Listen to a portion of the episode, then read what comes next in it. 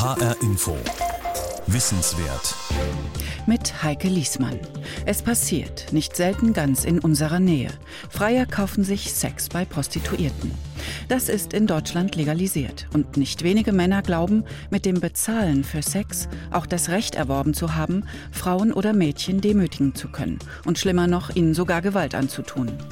Weil immer mehr junge Frauen in die Spirale aus Armut, Zwang und Gewalt geraten, ist es wichtig, das Thema aus der Grauzone des Verschweigens zu holen.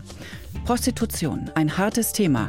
H-Info wissenswert über die Illusion von der sauberen Sexarbeit und warum es auch für Deutschland sinnvoll sein könnte, der Empfehlung des EU-Parlamentes aus dem Jahr 2014 zu folgen und das nordische Modell einzuführen, vor allem um Mädchenhandel zu verhindern. Das nordische Modell verbietet den Kauf von Sex. Das großzügige deutsche Recht ist vor gut einem Jahr mit dem sogenannten Prostituiertenschutzgesetz nachgebessert worden.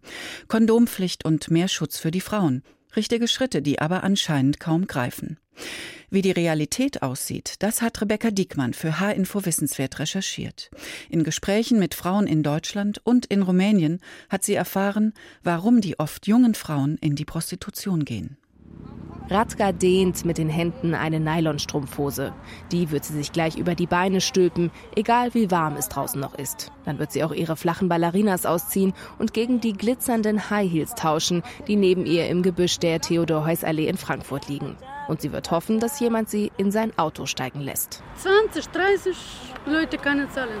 Manchmal einen Tag Arbeit, vier Tage nichts. Nicht jeden Tag um Geld. Seit acht Jahren schafft die Bulgarin hier auf dem Frankfurter Straßenstrich an. Besonders gern macht sie das nicht, sagt sie, und zeigt wütend auf einen blauen Fleck auf ihrem Oberarm. So groß wie ein Tennisball. Den habe sie erst vor vier Tagen bekommen. Wann 1 Uhr nachts kommt Jungs mit Pistolen, wollen meine Tasche und dann sie schlagen bei mir. Mit Pistolen und dann ich, hallo, hallo, helfen, helfen. Leute, keine interessant, stoppen nur eine Taxi. Nur gucken, keine anderes. Etwas weiter vorne kommt ein junger Mann aus dem Gebüsch. Er geht schnell weg, blickt sich nicht um. Unterwegs macht er sich die Hose zu. Zwischen den Büschen blitzen die Umrisse einer Frau hervor. Sie rafft gerade auf dem Boden ihre Sachen zusammen. Radka berichtet, die Frauen hier am Straßenstrich werden oft ausgeraubt. Immer wieder halten auch Männer an, um sie aus dem Auto heraus zu beleidigen oder mit Abfällen zu bewerfen. Freitag kommen äh, Auto mit äh, Jungs Lachen, Schlampe, Schlampe, Schlampe und dann raus mit Flasche mit Wasser, mit Kaffee, mit Zigarette. Eine Monate früher machen Eier. Mit Zigaretten und Eiern beworfen werden, während sie auf Freier wartet. Ob sie sich so das Leben in Deutschland vorgestellt hat? Aber? Bulgarien keine Arbeit, keine Job, keine Firma. Diese Arbeit nichts gut, ja, hat viele Probleme, aber was machen? Sie habe ursprünglich nicht vorgehabt, hier als Prostituierte zu arbeiten, aber viele Schulden gehabt, sagt sie. Als sie damals mit ihrem Mann aus Bulgarien hergekommen ist, hat sie quasi in seiner Begleitung angeschafft. Er hat sie dann für eine jüngere Frau verlassen, die nun auch Prostituierte ist. Das wäre für Radka der Zeitpunkt gewesen, um aufzuhören. Aber plötzlich stand sie da, ganz alleine und ohne Geld. Tatsächlich mit nur 10 Cent in der Tasche. Keine Geld, keine Bekannten, keine Wohnung, keine andere Job. Alle Leute fragen, reden Deutsch, lesen Deutsch. 100 Prozent. Hast du Wohnung, hast du Adresse, wann keine Adresse, keine andere Arbeit. Dann was machen? Auch machen diese Arbeit. Nichts gut, ja, nichts gut. Ratzka will schon lange aussteigen. Immer wieder hat sie auch Putzjobs, aber alles nur in Zeitarbeit. Irgendwann steht sie dann jedes Mal doch wieder hier und bietet schnellen Sex für einen Zwanziger an. Die Streetworkerin Viktoria Jürgens besucht die Frauen auf dem Frankfurter Straßenstrich einmal die Woche. Hier schaffen fast nur noch Bulgarinnen an, sagt sie. Nur noch eine deutsche Frau kennt die Sozialarbeiterin. Grundsätzlich ist natürlich die Arbeit auf der Straße schon die prekärste Form der Prostitution. Sie stehen hier, sind völlig dem Wetter ausgeliefert. Sie haben ihre Sachen hier im Gebüsch verstaut. Ja, es wird oft geklaut. Dann laufen wir bei Ratten rum, die an die Taschen gehen. Und meistens bleiben sie dann mal bis um eins, mal bis um zwei. Am Wochenende bleiben sie aber auch schon mal bis um drei, vier. Die Streetworkerin stellt fest, auch wenn eine Frau hier weg will, es gebe kaum Alternativen für sie. Sie erklärt, eine Rückkehr in ihr Heimatland kommt für die Frauen erfahrungsgemäß nicht in Frage. Und in Deutschland haben sie meistens weder Anspruch auf Sozialleistungen noch Chancen auf eine dauerhafte Arbeitsstelle. Viele haben gar keine Wohnung außerhalb des Rotlichtmilieus und in Frauenhäuser können sie in den meisten Fällen nicht. Nur wenn sie tatsächlich Gewalt erleben und dann auch bereit sind, eine Aussage gegen die Täter zu machen. Die Streetworkerin spricht mit den Frauen über ihre Probleme, macht Termine aus für Besuche beim Arzt oder beim Amt und sie verteilt Kondome. Zehn pro Frau hat sie jedes Mal dabei. Auch einer blonden, untersetzten Prostituierten gibt sie welche. Es stellt sich raus, die junge Frau ist im dritten Monat schwanger. Also Schwangerschaften sind wirklich äh, sehr normal. Ich finde es dann heftig, wenn die Frauen wirklich hochschwanger hier noch stehen oder wenn sehr junge Frauen hochschwanger hier stehen und ähm, dann einfach weiterarbeiten müssen, weil sie keine andere Möglichkeit haben, um irgendwie ihren Lebensunterhalt zu bestreiten. Fast alle der Frauen hier haben Kinder. Manche sind tatsächlich beim ungeschützten Geschlechtsverkehr mit Freiern entstanden. Die meisten dieser Kinder leben aber nicht bei ihren Müttern, sondern zu Hause in Bulgarien. Die Frauen reisen deshalb immer wieder hin und her und sind nie durchgängig in Deutschland gemeldet. Die junge schwangere Prostituierte erzählt Victoria, dass sie das Kind eigentlich abtreiben möchte, aber ohne Krankenversicherung wird sie sich die Abtreibung wohl nicht leisten können. Eine Krankenversicherung, die hat hier keine Frau. Sie wird das Kind bekommen, wahrscheinlich in Bulgarien, weil das super teuer ist, ein Kind hier zu bekommen ohne Krankenversicherung. Und dann wird das Kind sehr wahrscheinlich in Bulgarien bei den Großeltern bleiben. Sie wird dann wiederkommen, weiter hier arbeiten. Das ist der klassische Weg. Die Kinder werden in Bulgarien geparkt sozusagen und die Frauen kommen wieder zurück und arbeiten dann. Wenn wieder jemand schwanger ist, hat Viktoria Jürgens schon Frauen sagen hören, hoffentlich wird es kein Mädchen, sonst wird es vielleicht auch mal hier stehen. Die Streetworkerin erzählt, Mutter-Tochter-Gespanne sind keine Seltenheit auf dem Straßenstrich, so wie im Fall von Radka, die eigentlich schon lange aussteigen will. Ihre Tochter ist schon Anfang 20 und auch sie steht manchmal hier an der Theodor-Heuss-Allee und wartet auf den nächsten Freier. Es gibt keine verlässlichen Zahlen darüber, wie viele Frauen in Deutschland als Prostituierte arbeiten. Sie schwanken zwischen einigen Zehntausend und gehen bis zu 400.000. Aber was man sagen kann, wohl weit mehr als die Hälfte aller in Deutschland arbeitenden Prostituierten sind inzwischen sogenannte Armutsprostituierte. Die meisten Frauen kommen aus Rumänien, dicht gefolgt von Bulgarien. In ihren Heimatländern ist Prostitution verboten, anders als in Deutschland, wo der Markt in den letzten Jahren enorm gewachsen ist. Doch was genau treibt diese Frauen her? Haben sie tatsächlich eine bewusste Entscheidung getroffen für ein Leben als Prostituierte? Spurensuche da, wo der Weg vieler Frauen beginnt, im armen Viertel von Bukarest, Ferentari. Das Viertel ist über die Stadtgrenzen hinaus berüchtigt, gilt als eins der gefährlichsten der Stadt. Hier leben fast nur Angehörige der Roma-Minderheit. Die junge Dana wohnt am Rand von Ferentari. Sie ist selbst keine Roma, engagiert sich aber ehrenamtlich im Viertel. Sie zeigt auf einen der heruntergekommenen Wohnblöcke. Das spielt hier in den Familien eine ganz große Rolle. Es ist leider so, dass viele Frauen hier ihr Geld mit Prostitution verdienen. Und für viele Familien ist das auch das Haupteinkommen. Ehefrauen oder Töchter, die sich prostituieren. Die Ehemänner selbst bringen ihre Frauen ja nach Deutschland und sie überwachen sie da auch. Die bleiben dann da eine Zeit lang und wenn sie dann eine bestimmte Summe zusammen haben, leben sie von dem Geld mit der ganzen Familie ein paar Monate lang in Rumänien und dann gehen sie wieder zurück. Aus den Fenstern hängt Wäsche heraus. Dana erklärt, hinter jedem davon verbirgt sich eine Einzimmerwohnung und in jeder davon wohnt eine ganze Familie. Nach ihrer Arbeit als Köchin besucht Dana so oft sie kann Kinder im Viertel, die hier im größten Elend aufwachsen, auf einer Müllhalde im Niemandsland zwischen den Wohnblöcken. Eine Großfamilie hat sich auf Müllbergen eine Hütte aus Blech und Holzresten zusammengezimmert. Zwischen Plastik und Metallschrott auf dem Boden laufen Katzen herum. In einer Ecke liegt ein betrunkener Erwachsener auf einer Matratze. Sieben Kinder leben in dieser Hütte, erklärt Dana. Die Mutter prostituiert sich und auch die Kinder seien hochgefährdet. Das wird weitergegeben. Die Mädchen machen im Prinzip das, was ihre Mütter auch machen. Im rumänischen Ferentari hat sich Prostitution offenbar zu einer Art Familienunternehmen entwickelt. Großmütter, Mütter, Töchter, hier wird inzwischen über Generationen hinweg angeschafft. Offenbar entscheiden sich die meisten bewusst dafür, stellt Dana fest. Aber haben sie überhaupt eine andere Wahl?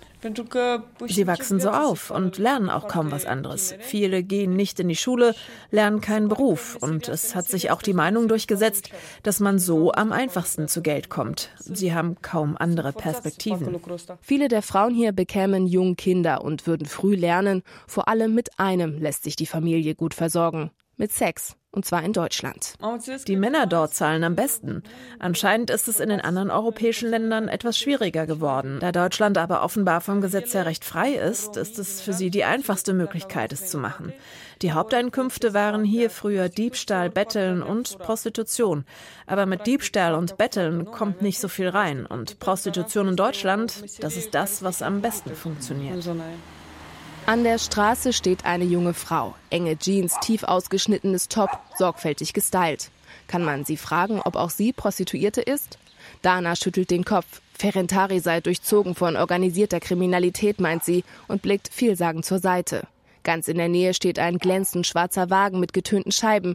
Ein bizarres Bild. So ein Auto vor dem Hintergrund der kaputten Wohnblöcke und stinkenden Müllberge. Es gibt solche Banden. Die Familien behalten natürlich nicht alles von dem Geld. Das geht immer weiter hoch. Die Schutzzonen sind da ziemlich genau geregelt. Das ist so wie eine Mafia. In ganz Europa und auch in Deutschland sind die verteilt. Darüber weiß aber keiner Bescheid oder beziehungsweise es will niemand darüber reden.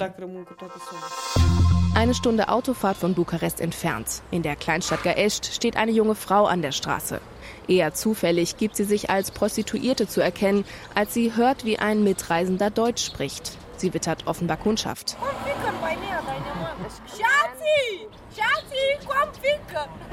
Die junge Frau ist mit einer Gruppe unterwegs. Sie wirkt aufgedreht, drückt sich immer wieder aufdringlich mit ihrem Po gegen die Männer.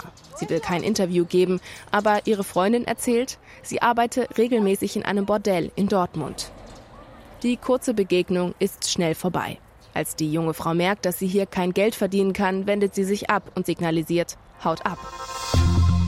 Offiziell ist Prostitution in Rumänien verboten. Trotzdem prägt sie das Land immer mehr, besonders seit Rumänien 2007 in die EU gekommen ist. Nach EU-weiten Erhebungen leben 30 Prozent der rumänischen Bevölkerung in Armut und sozialem Notstand. Gleichzeitig ist Deutschland so nah, nur einen Billigflug weit entfernt. Jeder fünfte bis sechste geht weg. Viele Rumänen suchen sich inzwischen Arbeit im Ausland. Wie viele Rumänen zum Anschaffen in andere EU-Länder gehen, auch dazu gibt es keine genauen Zahlen. Oprej Julian spricht inzwischen von einer Massenbewegung. Er ist Pastor in der Kleinstadt Gaescht, aber auch Abgeordneter für den rumänischen Landkreis Dambovice am Rand von Bukarest. Der Kreis hat etwa eine halbe Million Einwohner. Pastor Julian, wie er hier genannt wird, schätzt, Tausende junge Frauen, alleine aus seinem Landkreis, arbeiten inzwischen in den Rotlichtmilieus im Westen. Die Lage sei eskaliert, sagt er, und besonders die Roma-Minderheit ist betroffen. Ich kenne einen Wohnblock und von der ersten bis zur vierten Etage prostituieren sich dort alle Frauen in Deutschland und England. Es fällt mir schwer zu sagen, aber gerade den Roma kann ich oft gar keine Alternative anbieten. Die Roma werden hier gesellschaftlich sehr unterdrückt. Sie finden schwer Arbeit. Und auch die Tatsache, dass sie wenig Zugang zu Bildung haben, drängt sie an den Rand der Gesellschaft. Pastor Julian stellt fest, viele Frauen Frauen gehen offenbar freiwillig, aber manche auch nicht. Eine EU-weite Erhebung zeigt, nirgendwo sonst sind Menschen so gefährdet, in die Hände von Menschenhändlern zu gelangen und sexuell ausgebeutet zu werden wie in Rumänien. Und wo verlaufen überhaupt die Grenzen zwischen freiwillig gehen und gezwungen oder unter Druck gesetzt werden? Pastor Julian spricht über die sogenannte Loverboy-Methode. Zuhälter machen sich junge Frauen gefügig mit Versprechungen, Liebesbeteuerungen und zum Teil auch mit Gewalt.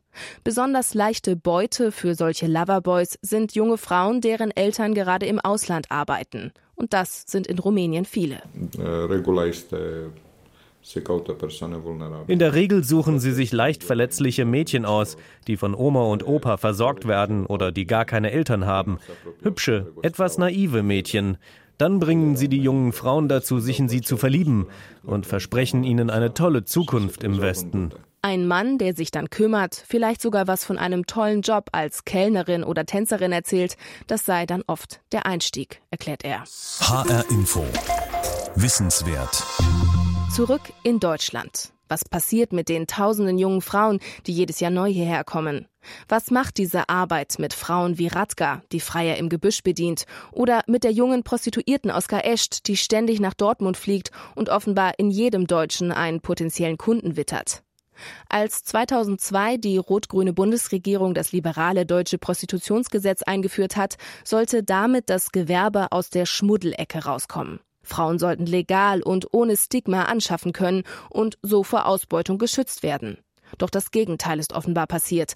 Der illegale Markt boomt seit Jahren. Das Gewerbe ist härter geworden. Wegen der steigenden Konkurrenz bieten Frauen immer gröbere Sexualpraktiken für immer weniger Geld an. Internetseiten zeigen, es gibt nichts, was es hier nicht zu kaufen gibt. Und Deutschland ist inzwischen eine Art Urlaubsland für Sextouristen geworden. Enkani Ramirez von der Frankfurter Organisation FIM, kurz für Frauenrecht ist Menschenrecht, schätzt, allein in Frankfurt schaffen rund 1500 Frauen an und 60 bis 80 Prozent von ihnen sind sogenannte Armutsprostituierte aus dem Ausland. Also das sind EU-Bürgerinnen, die sich lange Zeit hier in Deutschland aufhalten, aber im Grunde hier nicht sichtbar werden, dadurch, dass sie hier nicht angemeldet sind und dass sie nicht in Strukturen hier eingebunden sind.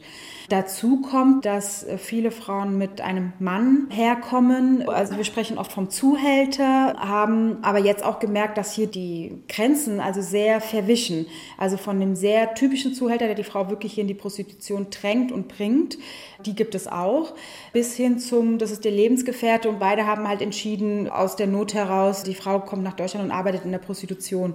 Und dazwischen gibt es ganz, ganz viele Zwischenformen. Aber es ist schon so, dass wir eben wissen, dass ein großer Teil von den Frauen ausgebeutet wird, dass sie ihr Geld abgeben müssen.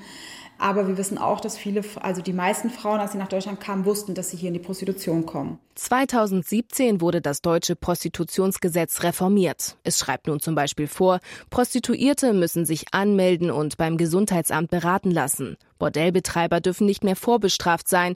Außerdem gilt jetzt die Kondompflicht und Bordelle dürfen keine Werbung mehr machen für Sex mit Schwangeren. Richtige Schritte sind das, sagt die Sozialarbeiterin Enkani Ramirez. Aber ob eine Frau diesen Job freiwillig macht oder ob sie dabei ausgebeutet wird, das rauszufinden sei gar nicht so einfach. Das ist eher eine kleinere Gruppe, also die wirklich auch dann strafrechtlich in Erscheinung tritt und als Opfer dann in dem Verfahren auch aussagt gegen die Täter. Und dann haben wir eben die ganz, ganz große Gruppe, die wir auch bei der Streetwork antreffen, weswegen für uns die Sozialarbeit in diesem Bereich auch so schwierig geworden ist, weil wir im Grunde, wenn wir eine Frau antreffen, erstmal gar nicht wissen können, wo steht die Frau gerade. Also ist es jetzt eine Frau, die vielleicht sogar gezwungen wird oder ist es eine Frau, die von ihrem Zuhälter, sage ich jetzt mal, Zuhälterfreund unter Druck in die Prostitution gebracht wurde oder ist es eine Frau, die komplett freiwillig entschieden hat, in die Prostitution zu kommen. Also wir haben halt einfach alles in dieser großen Gruppe und das macht es schwierig. Die neuesten Zahlen des Bundeskriminalamts zeigen, Menschenhandel nimmt in Deutschland zu. Die Zahl der Opfer ist 2017 um ein Viertel gestiegen auf rund 670. Die meisten von ihnen wurden sexuell ausgebeutet. Gemessen daran, wie viele Prostituierte es vermutlich in Deutschland gibt, sind auch diese Zahlen nicht viel. Enkani Ramirez sagt aber, längst nicht jeder Fall landet am Ende vor Gericht. Zwang und Druck haben im Rotlichtmilieu viele Gesichter. Es kommt schon auch vor, dass Frauen geschlagen werden, auf jeden Fall. Das haben wir schon auch bei Frauen auf dem Straßenstrich erlebt. Aber meistens ist es doch eher das Subtilere. Also das Unterdrucksetzen mit Worten, wenn du das nicht, dann. Und meistens spielt eben diese emotionale Abhängigkeit eine Rolle. Dass Frauen eben so in der Liebesbeziehung drinstecken, dass sie eben den Freund nicht enttäuschen wollen und dass sie deswegen, alleine deswegen schon auch in der Beziehung bleiben. Also insofern haben wir halt jetzt so eine große Gruppe in der Prostitution, von denen wir wissen, im Grunde sind es Opfer im Sinne von ausgebeutet, manchmal auch Gewalt erleben. Auf der anderen Seite sind es Frauen, die uns, wenn wir sie bei der Streetwork antreffen, im Bordell oder auf der Straße eben sagen, es ist erstmal für mich so okay, wie es ist. Enkani Ramirez will niemanden zum Ausstieg überreden. Auch sie weiß, wie schwer er für die Frauen ist. Sie versucht dann, die Prostituierten zu stärken, sodass sie ihre Rechte kennen und lernen, Grenzen zu setzen. Empowerment nennt sie das. Aber mit der Vorstellung von einer stolzen, selbstbewussten Sexarbeiterin, die ihr Hobby zum Beruf gemacht hat, damit habe aber auch das nicht viel zu tun. Ich habe jetzt wirklich keine einzige Frau gehabt bisher überhaupt, die mir gesagt hat, du, ich mache das und ich mache das gerne, weil es mir Spaß macht. Diese Frauen in der Prostitution, die, die mag es geben. Ja, das sind ja die Frauen, die ja auch oft ähm, öffentlich auftreten ähm, und in Lobbyvereinen und auch im Fernsehen und, und, und so weiter. Und ist ja vollkommen legitim, dass sie für sich das so sehen. Was ich halt schade finde, ist, dass diese Frauen eben für eine relativ kleine Gruppe in der Prostitution spricht. Und diese große Gruppe der Frauen in der Armutsprostitution, für die trifft das eben nicht zu. Eine selbstbewusste Sexarbeiterin. Genau dieses Bild hat Huschke Mau früher nach außen präsentiert. Zehn Jahre hat sie angeschafft. Heute ist sie Aktivistin und fordert, Sexkauf in Deutschland zu verbieten. Sie sagt, an Prostitution sei gar nichts sexy. Das habe sie schon beim ersten Freier gemerkt. Gewalt, Erniedrigung und Ausbeutung würden im Milieu zum Alltag dazugehören. Die Realität vieler Frauen sei, in den Bordellen vor allem eine exorbitant hohe Zimmermiete bis zu 180 Euro pro Tag. Das bei Preisen im Bordell, die ab so 25 Euro anfangen. Müssen viele Freier machen, hoher Konkurrenzkampf, also müssen auch Praktiken zustimmen oder Verkehr ohne Kondom. Also Sachen, die sie normalerweise eben nicht machen wollen und kommen vor allem, wenn sie Rumäninnen und Bulgarinnen sind, aus den Bordellen auch kaum raus weil sie ja in der Zwischenzeit freier verpassen könnten. Und ich war ja auch im, im Bordell und es ist wirklich, man stumpft total ab, weil, also man kommt gar nicht mehr raus, man hat mit dem realen Leben nichts mehr zu tun.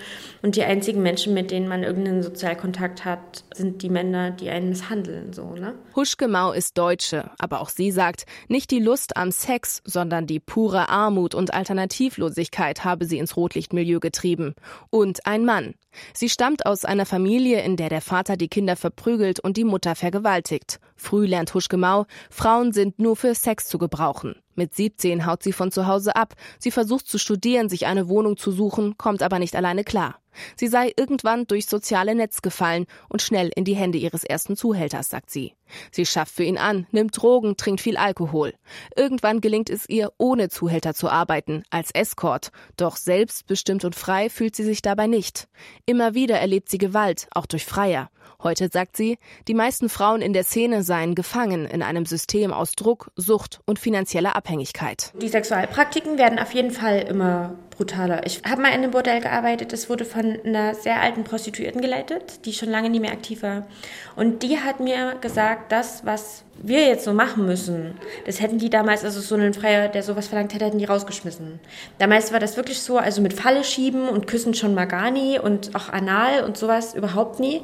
Das ist wirklich mittlerweile Standard. Huschke Mau berichtet davon, dass sie immer wieder ungeschützten und gewalttätigen Sexualpraktiken zustimmen musste. Auch Jahre nach ihrem Ausstieg sei sie noch traumatisiert von der Gewalt. Und mit ihren Erfahrungen ist sie nicht allein. Schon 2004 hat das Bundesfamilienministerium in einer umfassenden Studie die Lebenswirklichkeit von Prostituierten untersucht und dabei festgestellt, ein Großteil der Frauen hatte schon vor ihrem Einstieg ins Gewerbe Gewalt oder Missbrauch erlebt und fast alle haben später als Prostituierte sexuelle und körperliche Gewalt erlebt. Die Ex-Prostituierte Huschke Mau sagt heute, Prostitution, die könne nie wirklich selbstbestimmt sein. Ein Freier ist ja normalerweise kein Mann, mit dem ich auch so ins Bett gehen würde, sonst würde ich ja kein Geld nehmen. Das Geld ersetzt ja das Ja. Ich will eigentlich nicht, aber ich brauche das Geld. Und dann, dann machen wir das halt. Aber das ist ja kein Ja zu dem Sex mit dem Mann. Es geht ja auch gar nicht um meine Sexualität als Prostituierte, die da ausgelebt wird, sondern es sind ja die Wünsche des Freiers. Er kommt dahin und sagt, das und das will ich und ich habe das ja dann zu erfüllen. Das ist nie wie wenn ich mit jemandem ins Bett gehe und ich komme selber auch auf meine Kosten oder bei so ganz normalem Sex kann ich ja auch Nein sagen oder es gefällt mir nie, da wird ja auf meine Wünsche und Grenzen ähm, hoffentlich eingegangen. Ja, das ist einfach mein Recht und in der Prostitution ist es per se natürlich nicht so. Huschke Mau setzt sich heute dafür ein, dass man in Deutschland die grundlegende Sicht auf Prostitution ändert, so wie in Schweden. Dort ist seit 20 Jahren Sexkauf verboten. Nicht die Prostituierten machen sich strafbar, sondern die Freier. Befürworter sagen, Schweden hat damit ein Zeichen gesetzt, dass die Gesellschaft es nicht duldet, dass Frauenkörper käuflich sind. Ob Prostitution und Ausbeutung dadurch zurückgegangen sind, das ist umstritten. Und in Deutschland lehnen insbesondere Prostituiertenverbände dieses Modell lautstark ab. Sie sagen, wer sich freiwillig prostituiert, der solle das auch weiterhin legal machen dürfen. Huschgemaus Antwort darauf? Den sage ich gar nichts, ähm, weil ich finde, dass wir Prostituierten uns nicht spalten lassen sollten. Ich, ich sage dazu nur so viel, ähm, dass es unglaublich schwer ist, zuzugeben, was man da erlebt an Gewalt, wenn man sie gerade noch erlebt. Weil ich kann mich als aktive Prostituierte nie hinstellen und irgendjemandem sagen, ja, es kotzt mich an, ich ekel mich, ich würde am liebsten aussteigen, aber ich kann nie, äh, ich habe Albträume von dem Scheiß hier. Und dann gehe ich und muss den nächsten Freier machen. Das hält man psychisch einfach gar nicht aus. Das schwedische Sexkaufverbot hat inzwischen als nordisches Modell einen Namen bekommen. Unter anderem Norwegen, Island, Nordirland und Frankreich haben es eingeführt. Und übrigens, schon 2014 hat das EU-Parlament allen Mitgliedstaaten empfohlen, das nordische Modell zu übernehmen. Anfang August 2018 hat übrigens auch Israel Geldstrafen für Freier eingeführt. Das war H-Info Wissenswert von Rebecca Diekmann über die Illusion von der sauberen Prostitution.